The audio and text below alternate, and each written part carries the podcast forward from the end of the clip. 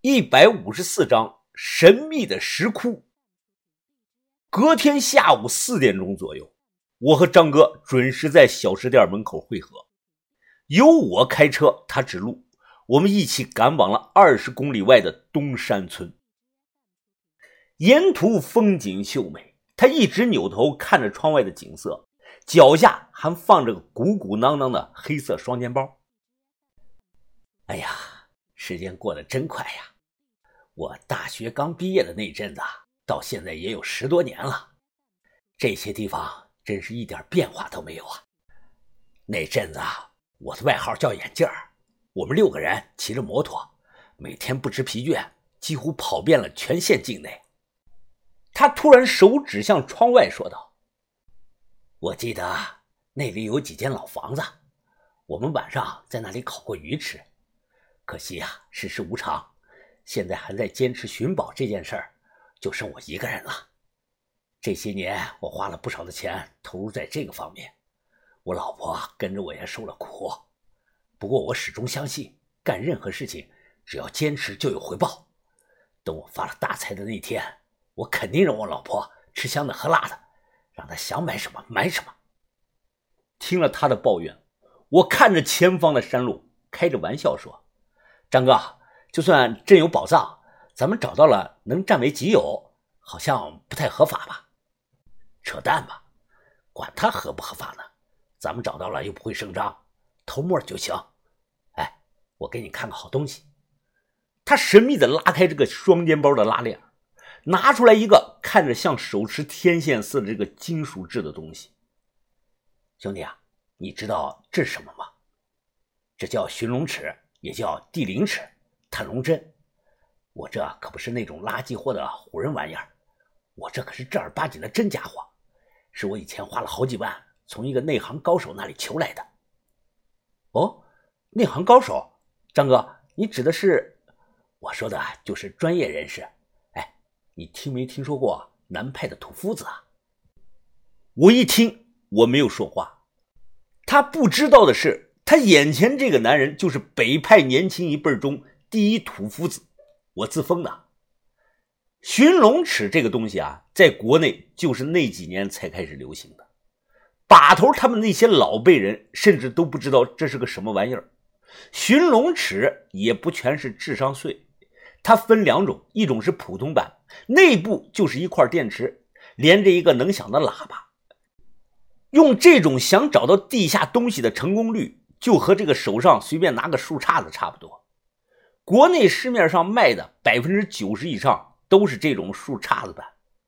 另一种呢是专业版，据说内部装有一种灵敏度很高的地磁场接收器。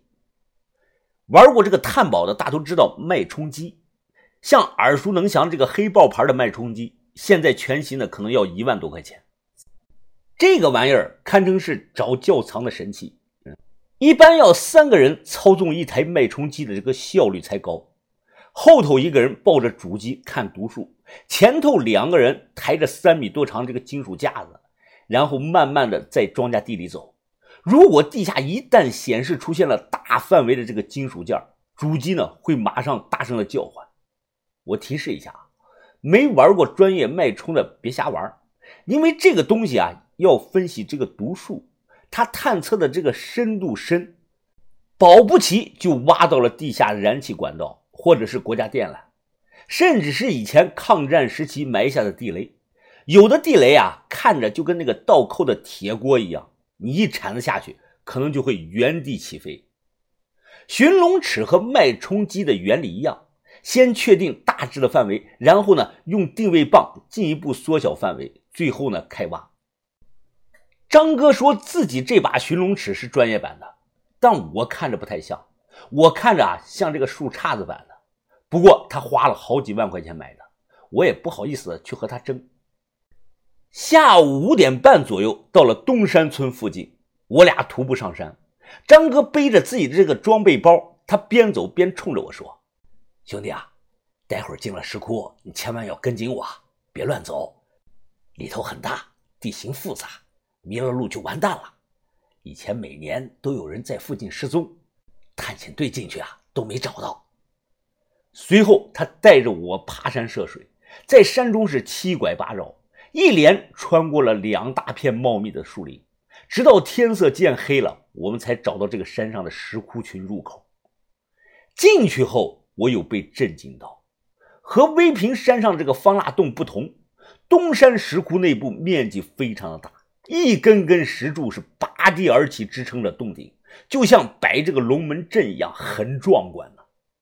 这些石柱呈土黄色，乍一看呢很粗糙，但仔细一看呢，会发现其表面光滑，棱角有被工具打磨过的痕迹。难以想象，在当年这种工程啊，要耗费多少的人力财力的。张哥，他抬头说道：“哎，兄弟啊，你看墙上那些印子没有？那都是铁锹留下的痕迹呀。我认为啊，这里呀就是方腊当年带着兵在原来的天然山洞的基础上人工扩建出来的。”他咬着手电，迅速的从怀中掏出一张牛皮纸，展开后指着说：“这是我简单画的石窟内部的地形图。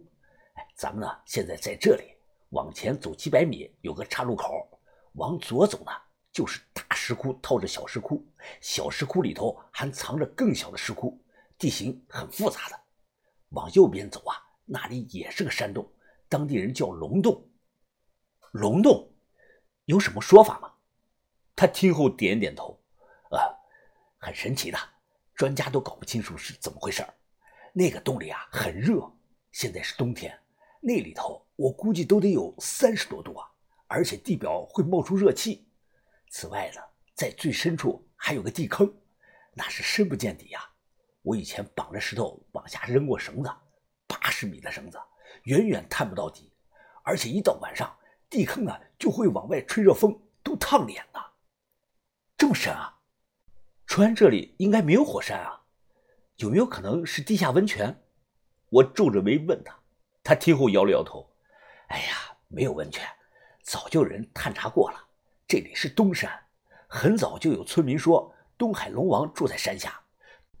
到了晚上啊，龙王睡着了，鼻子往外喷气儿了，所以呢才出热风、冒白烟的。所以啊，称之为龙洞。照这么讲，方腊是不是以前还在里边蒸过桑拿呢？我说道。哎，兄弟啊，你别说。也不排除有那种可能，里头做饭也方便，拿个烧饼什么的往这个坑口一放，没几分钟就热了。走，我带你过去看一眼。不过今天咱们来的有点晚了，为了安全起见，不要探得太深哦。就这样，我俩打着手电在石窟里走了近二十分钟，便到了传说中的这个东山龙洞。刚踏进洞内，只觉得一股热气是扑面而来啊！热的人难受，我感觉不止三十度，这他娘的都快四十度了。整个洞内简直就是个天然的大蒸箱，地上有很多的石缝，脚踩在上面，肉眼可见冒着丝丝的白气，似乎底下有把火在烧着一样。如果这里不是火山口，也没有地下温泉，那这些热气的源头是从哪里来的呢？张哥他搞不懂，我也搞不懂，肯定不存在龙王。我觉得这应该是某种很特殊的地质现象。书到用时方恨少。我上学的那阵儿，除了语文，其他学科呢基本没有及过格。很快，我便看到了龙洞中所谓的地坑，这就是一个宽度一米左右的深坑，外形呢像水井一样。将手伸过去，能明显的感觉到有丝丝的热风吹来。我蹲在地上，用强光手电往坑内照了照。很黑，黑暗似乎连光线都吞噬了。我捡了块石头，用力的丢下去。原来等了半天啊，愣是没听到一丁点的回声。这，我忍不住倒吸了一口气。这怕不是最少得有几百米深呢？这个地坑之下到底有什么，导致源源不断的往外冒热气呢？这个时候，张哥拿出了他这个寻龙尺。他擦了擦脸上的汗，说：“我之前呢，主要探的西边的石窟，还没有探过龙洞这里呢。我想试试看，万一有线索就好了。”说完，他将这个双肩包放到地上，一脸认真的将这个寻龙尺平举在胸前，随后开始在洞内走。他的手明明很稳，但这个寻龙尺仍不停的在转圈这是因为这个东西啊就是这么设计的。这个东西连接处的这个轴承非常的灵敏，哪怕稍微斜上一点它就会转圈正常来说啊，如果突然不转圈了，而是寻龙池朝着某个方向小幅度的左右摇摆，那就代表地下可能存在着东西。洞内很热，汗如雨下，但张哥全神贯注，他眼睛一直盯着。我认为他的这个寻龙尺啊是水货，但是没有想到，下一秒这个东西突然间发出了一连串急促的滴滴滴滴滴滴滴滴滴滴滴滴的声音。紧接着，寻龙尺也不再转圈了，而是指着一处方向，开始左左右右小幅度的摇摆。看到这突如其来的一幕，我脸色变了。